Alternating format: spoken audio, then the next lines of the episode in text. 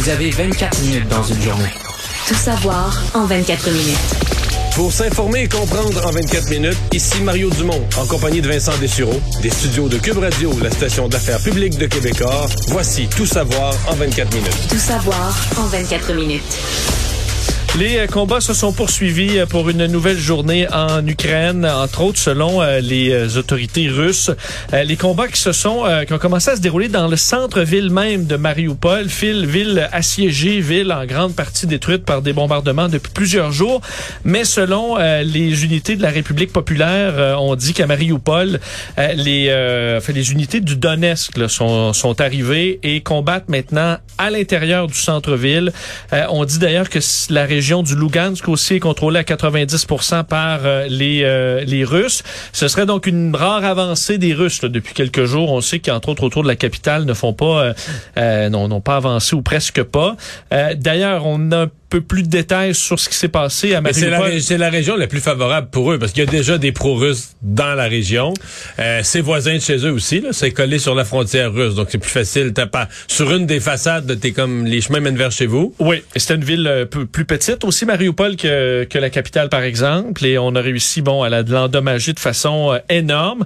Euh, d'ailleurs, sur le bombardement mercredi d'un théâtre, à Mariupol, qui a inquiété le monde entier, il semble que le bombardement n'est pas fait de victimes finalement euh, par contre, un blessé grave, on parle de personne très, très grièvement blessée selon le conseil municipal de euh, la ville de Mariupol. Le dégagement des débris se poursuit, toutefois dans la mesure du possible. On sait qu'il y a des bombardements qui euh, se font entendre à peu près à tout moment.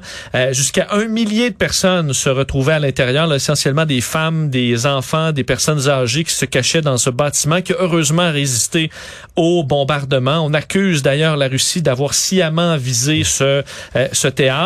Pendant ce temps, dans la capitale, euh, à Kiev, ben là, on donnait des bilans. Là. 222 personnes sont mortes depuis le début du euh, conflit, 56 civils parmi ceux-là. Euh, également, la destruction, on parle de 36 immeubles résidentiels. Ça vous montre quand même que comparé à la destruction de Mariupol, où on dit que 80 des édifices sont endommagés ou détruits, on est loin de là, là dans la capitale. mais on, on sait qu'il y a des forces russes qui sont très près. Mais non, 36 bâtiments dans une ville de grosseur de Montréal, c'est épouvantable pour ces gens qui habitaient là, puis c'est des bâtiments résidentiels, ça devrait pas être détruit, mais la ville est pas euh, la ville est pas à feu et à sang là. Non, effectivement. Euh, donc c'est pour ça qu'on fait un bilan là, depuis le début. 889 euh, personnes blessées, 240 civils. Puis on expliquait que là-dedans il y avait 18 enfants, des chauffeurs d'ambulance, des médecins urgentistes également. alors que les Russes se retrouvent dans plusieurs zones en périphérie, mais l'avancée qui est au point mort depuis plusieurs jours maintenant. On dénonce aussi des bombardements qui se font surtout à l'aube, qui auraient pour but de démoraliser les Ukrainiens, de les fatiguer, démoraliser également ceux qui défendent la ville.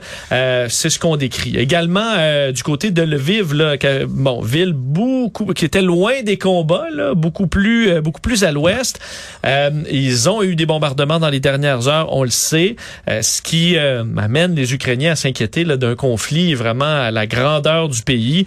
D'ailleurs, dans un bon présentation symbolique aujourd'hui, on a disposé 109 poussettes et paniers de bébés devant la place du marché de la ville euh, pour montrer, euh, bon, pour représenter les 109 enfants qui sont morts dans cette guerre-là depuis le début. Alors, c'est une image quand même assez forte qu'on a installée là. 109 euh, enfants aussi auraient été tués en Ukraine depuis le 24 février. Alors, on a voulu leur rendre hommage de cette façon. Euh, bon, on surveillait aussi ce qui allait se passer au niveau euh, diplomatique aujourd'hui, au niveau géopolitique, parce qu'il y avait une rencontre euh, très importante, très suivie aujourd'hui entre le président chinois Xi Jinping et le, le président des États-Unis, Joe Biden. on les, les, nouvelles, jusqu'à temps que la rencontre commence, tout était mauvais. là. il y avait des rumeurs, les Européens disaient avoir des signaux négatifs que la Russie voulait embarquer avec, que la Chine, pardon, voulait embarquer et aider la Russie. Hier, le secrétaire d'État américain Blinken euh, lançait des avertissements à la Chine, mais comme s'il s'attendait que la Chine soit sur le point d'aider la Russie. Donc, euh, avant la rencontre, euh, peut-être c'était voulu, c'était de la stratégie, mais le ciel était nuageux. Là. Ouais, ça on entendait effectivement Monsieur le, secrétaire d'État Blinken qui semblait vouloir hausser le ton. Euh, mais là, ce qu'on, on sait pas ce qui s'est dit là exactement. On sait la durée. Par contre, on sait qu'ils se sont parlé pendant deux heures, ce qui est signe, bon, qu'on est quand même assurément pu couvrir certains sujets. Là, ça n'a pas duré cinq minutes.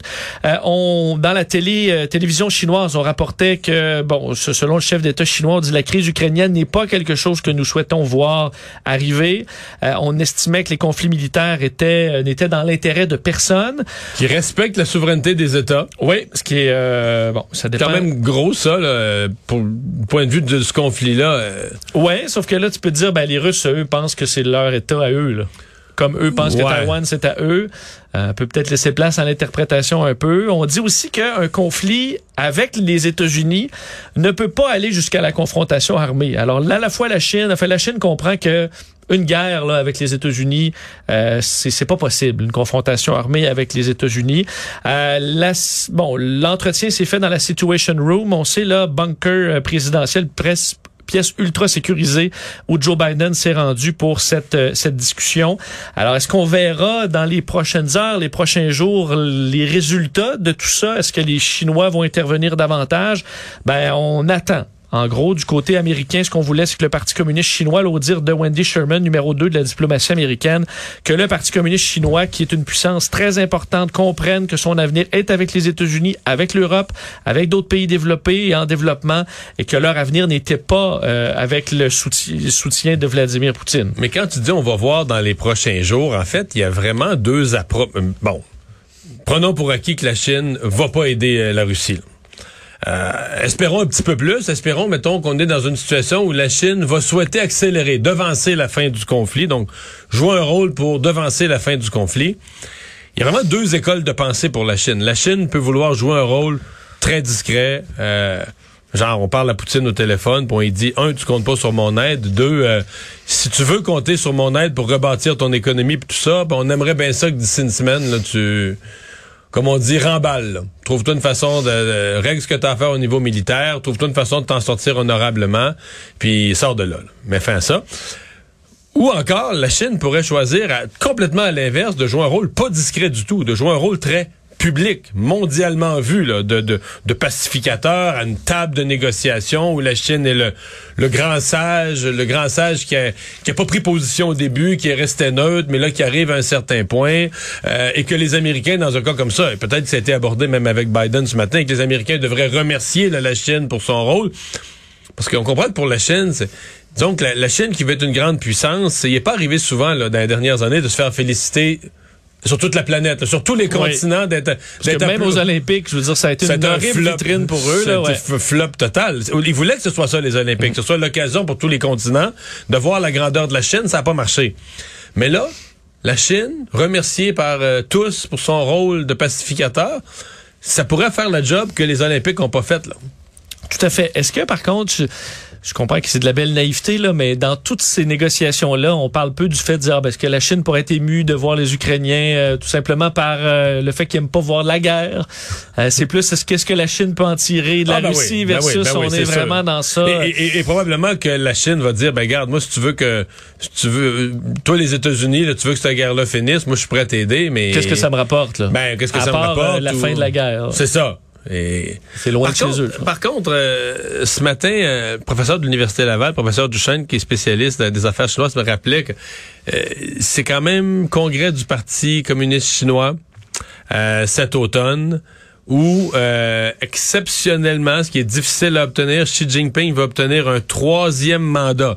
Mais évidemment, il n'y a pas d'élection. Nous, on dit qu'il n'y a pas d'élection en Chine, dans le sens qu'il n'y a pas d'élection où tout toute la population, nous ici, une élection, c'est que tout le peuple vote.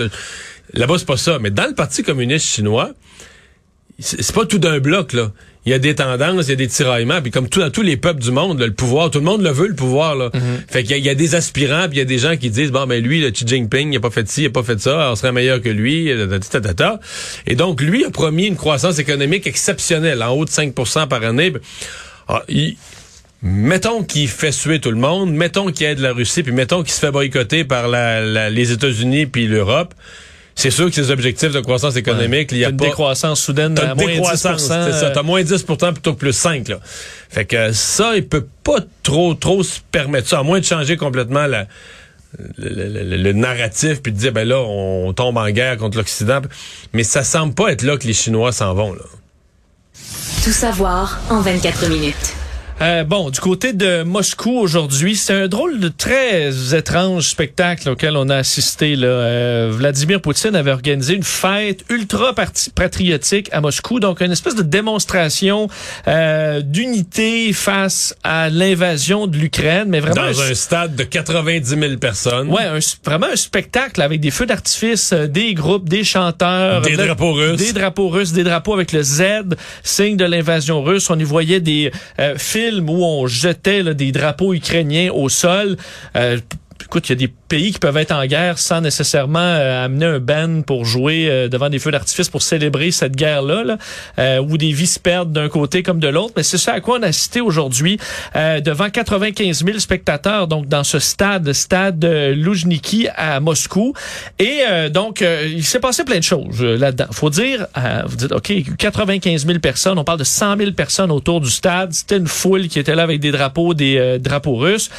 Par contre, selon euh, ce qu'on a compris, euh, lorsqu'on les médias, les rares médias sur place ont pu questionner il y a un journaliste de la il y a un journaliste de la BBC qui était là, parlait au monde à l'entrée du stade, interrogeait en russe les Russes, qu'est-ce que d'où vous venez, qu'est-ce que vous faites, d'où vous venez, euh, pourquoi vous êtes là? Ben les gens qui étaient là, c'était en gros des fonctionnaires qui ont été amenés là en autobus. Donc, euh, tu es, un employé de l'État. Ben, aujourd'hui, ta tâche, c'est d'aller euh, prendre ce drapeau-là, puis viens au stade. T'as congé après. T'as congé après. Et pour des étudiants, la même chose. On les amenait en leur disant, vous aurez congé une autre journée.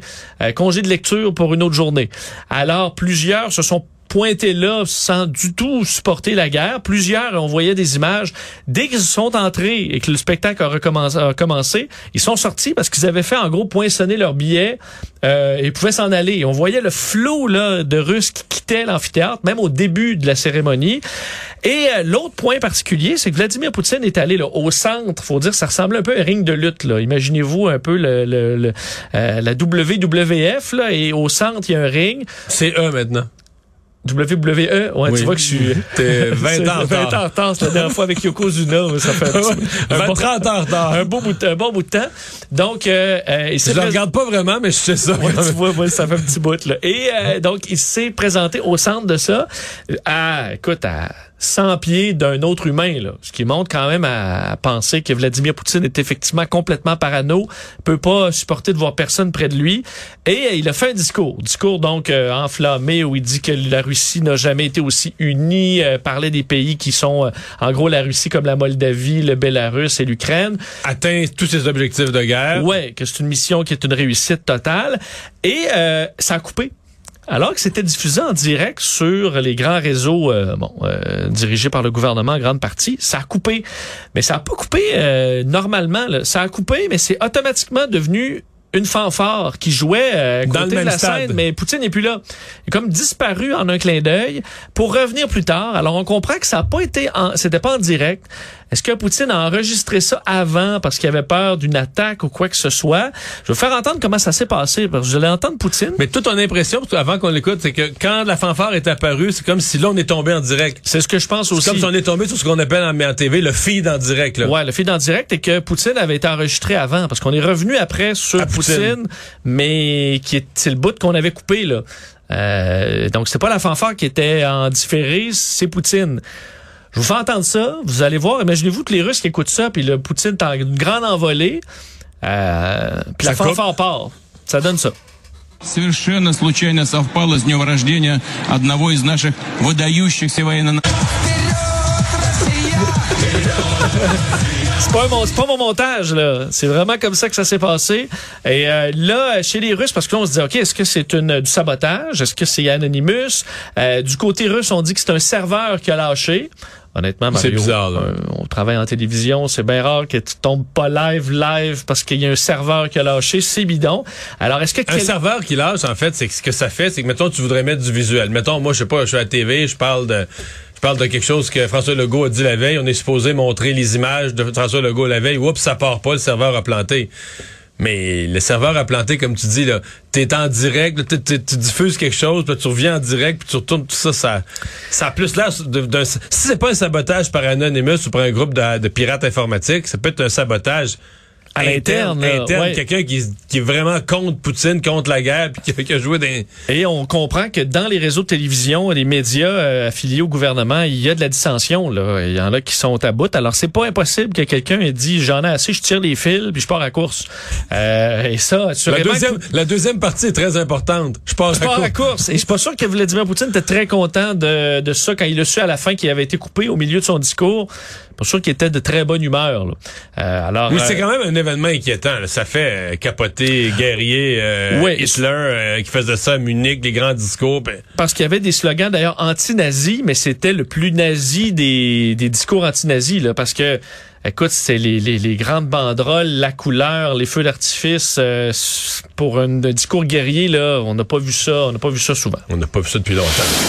Et euh, toujours sur Moscou, ben, les on annonce un rapprochement des positions avec les, euh, bon, dans les pourparlers avec les Ukrainiens. C'est ce que dit aujourd'hui un des responsables des pourparlers russes, Vladimir Medinsky, disant que le sujet de neutralité de l'Ukraine, sa non-adhésion avec l'OTAN, on se rapprochait. Il restait quand même des nuances sur plusieurs points, entre autres les garanties une des rumeurs qui circulent, c'est que l'Ukraine serait prête à céder à l'OTAN, mais que l'Ukraine voudrait vraiment, est pas prête à céder à, sa, son droit d'entrer dans l'Union européenne.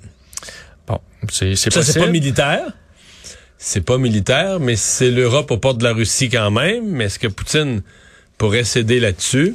Et euh, du côté ukrainien, par contre, on était moins positif. Le, le, conseiller de la présidence, Mikhailo Podolyak, qui disait que les, Russes étaient à toute fin pratique sur leur demande de départ. Alors, c'est ça monte moins d'eau dans le vin, mais euh, ce qu'on pourrait tranquillement arriver à une entente, c'est pas impossible. Il y a des nouvelles sur le métro de Montréal. Pour revenir chez nous, Mario, la fameuse ligne bleue allongée va se concrétiser. Ça fait près de dix ans, fait presque, euh, ça, sera plus de dix ans après les premières annonces qu'on pourra circuler dans euh, la ligne bleue. On se fait que ça avait été annoncé par Philippe Couillard là, en 2018. Il y avait eu des euh, retards. Excuse-moi, ça avait été annoncé.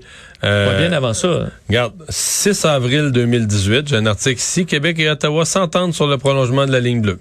C'est ça, dans l'époque de Philippe Couillard. Oui, non, mais, euh, mais 1,3 milliard que Justin Trudeau avait annoncé à ce moment-là. 2008, j'ai dit, à l'élection de 2008, c'était promis là, par euh, par Jean Charest qui a été élu là, dans l'élection de 2008 comme un engagement immédiat. Là. Euh, là, ça, écoute, ça a traîné, ça a traîné. Mais là, il y aurait des travaux. Moi, moi c'est quand il y a une pelle dentaire, je commence à y croire. Là, on nous dit que l'année prochaine, il y aurait des travaux. Dès 2023, euh, dans cette euh, nouvelle mouture de ce grand projet euh, qui a été revu par la Société de transport de Montréal, qui va s'étaler sur 6 km, 5 stations, au coût de 5,8 milliards de dollars. On a donc réussi à faire des travaux d'optimisation qui réduisent la facture de 1,1 milliard. Les coûts au départ, c'était 6,9. Le problème, Mario, c'est qu'on dit, OK, on a réussi à enlever 1,1 milliard, mais là, avec l'inflation, finalement, ça devrait coûter 6,4. Alors finalement, on a perdu à peu près tout ce qu'on a gagné à cause de l'inflation. Euh, mais donc, ça amène certains changements. La station, entre autres, Terminus, qui se retrouverait sous l'autoroute 25 plutôt qu'aux euh, Galeries d'Anjou.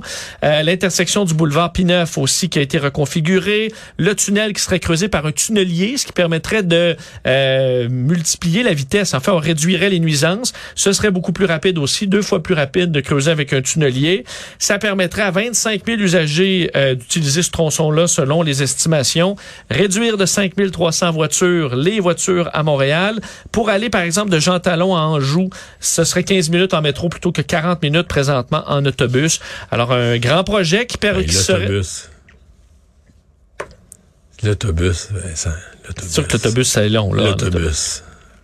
Pas un gars d'autobus. Hein? T'es pas un gars d'autobus. Ben, je veux dire, moi, mettons, j'ai habité longtemps à Montréal, puis quand j'étais étudiant universitaire, je m'arrangeais pour rester à une certaine distance d'un métro. Mais j'avais, tu sais, j'avais ma carte, j'avais ma passe. Fait que je marchais sur le trottoir, du côté de l'autobus. Si jamais, tu sais, mettons, j'étais à 13 minutes de marche du métro. Si jamais l'autobus passait par accident, il n'y a pas trop de monde dedans, mais tu sais, c'était un bonus. Je le prenais une fois par deux semaines. Pour moi, ça n'existait pas. L'autobus, c'est le métro. Ben, moi, je, veux dire, c'est un moyen de transport. en transport en commun à Montréal. C'est que quand tu fais le plan, là, ça me dérange pas de marcher 15 minutes si ça me permet pour éviter de voyager juste en métro. S'il pleut, s'il pleut, puis par hasard, l'autobus passe, au moment où je suis pas loin là, de, de, de, de, la petite pancarte, puis une... puis je vois qu'il n'y aurait pas trop de monde, je serais pas trop, je serais pas debout, puis j'aurais pas du poil de sel d'en face. Bon, je vais embarquer dans l'autobus, exceptionnellement. Mais l'autobus, là, quand tu dis que ton transport en commun, c'est l'autobus, là. Ben, c'est ce que nos voyageurs apprennent en arrivant à Montréal. Ils disent, comment ça va au centre-ville? La, 8, la, la 747, ah super, le 100 dans un autobus pour un voyage de 1h15 jusqu'au centre-ville dans le trafic. Euh, ça achève, ça, avec ben le REM. ça achève, c'est quand même long. Alors, euh, les travaux, il y a des bons avis d'expropriation et tout ça. On verra les, les délais, mais euh, ce serait prévu là, pour 2029, les premiers wagons dans cette, ces nouvelles stations de métro. Êtes-vous prêt à recevoir votre quatrième dose? Euh, ce serait peut-être possible si vous êtes dans certains pas, Je pense que pas l'âge. Euh, non, parce que là, on se dirige davantage vers des personnes de 80 ans et plus, mais euh, le docteur Luc Boileau de la santé publique devrait annoncer la semaine prochaine qu'il y aura une dose de rappel offerte pour certaines personnes vulnérables, entre autres, bon, 80 ans et plus. On peut penser à des personnes immunosupprimées également, campagne de vaccination qui pourrait survenir au courant de l'été. On a vu quand même des gens avec trois doses être quand même malades avec la COVID-19. Alors, ce serait une, une prudence pour les gens très euh, bon qui très fragiles à cette maladie. Peu de pays l'ont fait jusqu'à maintenant, mais quand même Israël, l'Allemagne, le Brésil font partie des pays où on a offert. Euh, mais en Europe, ils la préparent pour les, les, plus âgés. En fait, moi, la, question que je me, je me pose, jusqu'où il faudra euh, parce que évidemment, les gouvernements de partout au monde ont voulu encourager les gens à se faire vacciner pour des raisons évidentes, pour réduire les hospitalisations, protéger les populations. Ben, et donc, on a dit le vaccin est efficace. Là, on n'a jamais voulu comme parler en mal contre le vaccin. Mais à un moment donné, tu veux que les gens prennent les bonnes décisions sur le moyen et surtout sur le long terme. Faut que tu donnes leur juste. Et ce qui me paraît être le cas, c'est que leur juste pour le vaccin, c'est qu'on a un vaccin efficace. Mais euh, surtout pour les personnes qui ont une immunité, un système immunitaire plus faible, on a un vaccin de court terme. Tu sais, je veux dire, mettons le vaccin pour la grippe, on dit tu fais à peu près un an. Mais en fait, c'est pas nécessairement un an, c'est que l'été d'après, il n'y a plus. Là, mais euh, celui-là, euh, pour les personnes de 80 ans et plus, pour les personnes immunosupprimées, c'est quelques mois. Là. Parce que dans les CHSLD, là, comme on dit, quand tout le monde est fraîchement vacciné, ça fait toujours ça. ça oups, tout à coup, il n'y a plus, plus de COVID là, au bout de tout, ben, c'est identique, en, identique en Israël, identique en Europe. au bout de quelques mois, le monde est vacciné depuis trois mois, quatre mois, oups, des cas apparaissent ici et là. fait qu'on comprend que c'est un vaccin de, de, de pas de courte durée, là, mais d'effet limité dans le temps. Ce qui changera peut-être, peut-être que le variant qui s'installera à un moment donné sera moins euh, virulent ou les d'autres vaccins seront. Peut-être qu'après quelques doses, ça, ça dure plus longtemps. On verra, mais par prudence. Les doses, on les a là. Ben oui. Alors, euh, on peut les utiliser. D'ailleurs, sur le bilan aujourd'hui, 13 nouveaux décès, moins 13 personnes hospitalisées. On approche d'en bas de 1000, 1021 et moins 5 personnes aux soins intensifs. Euh, un mot sur des investissements annoncés aujourd'hui euh, pour un centre ambulatoire pour les adolescents en état de crise suicidaire.